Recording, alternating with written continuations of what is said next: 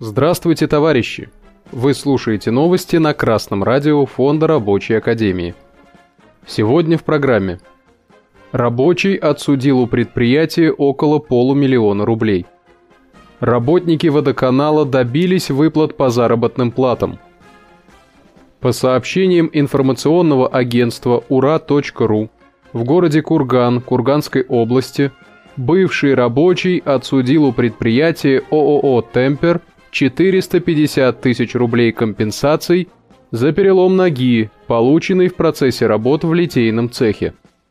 По информации агентства, рабочий получил перелом ноги в результате падения литейной формы массой около 200 кг. Как установлено, причиной несчастного случая стало нарушение технологического процесса. В связи с причинением тяжкого вреда рабочий потребовал компенсацию у работодателя – Суд удовлетворил данное требование. Высокий уровень производственного травматизма является серьезной проблемой в производственной сфере промышленных предприятий. Хотя Федеральная служба государственной статистики фиксирует снижение производственного травматизма, в действительности такие ситуации на предприятиях зачастую скрываются. Это делается, поскольку капиталисты не хотят вкладываться в охрану труда и технологическое обновление предприятия, а рабочие скрывают свои травмы, поскольку боятся увольнения. Безопасная производственная среда является не только залогом вашего здоровья, но и жизни.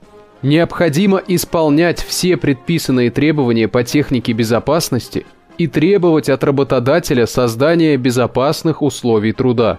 Важно помнить, что сохранить здоровье и жизни можете только вы и организованный коллектив, нацеленный на борьбу за улучшение условий труда.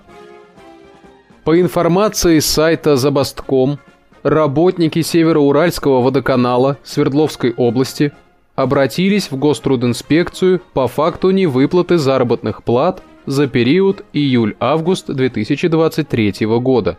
Инспекция провела проверку и постановила работодателю выплатить 225 работникам заработные платы в размере 3,5 миллионов рублей.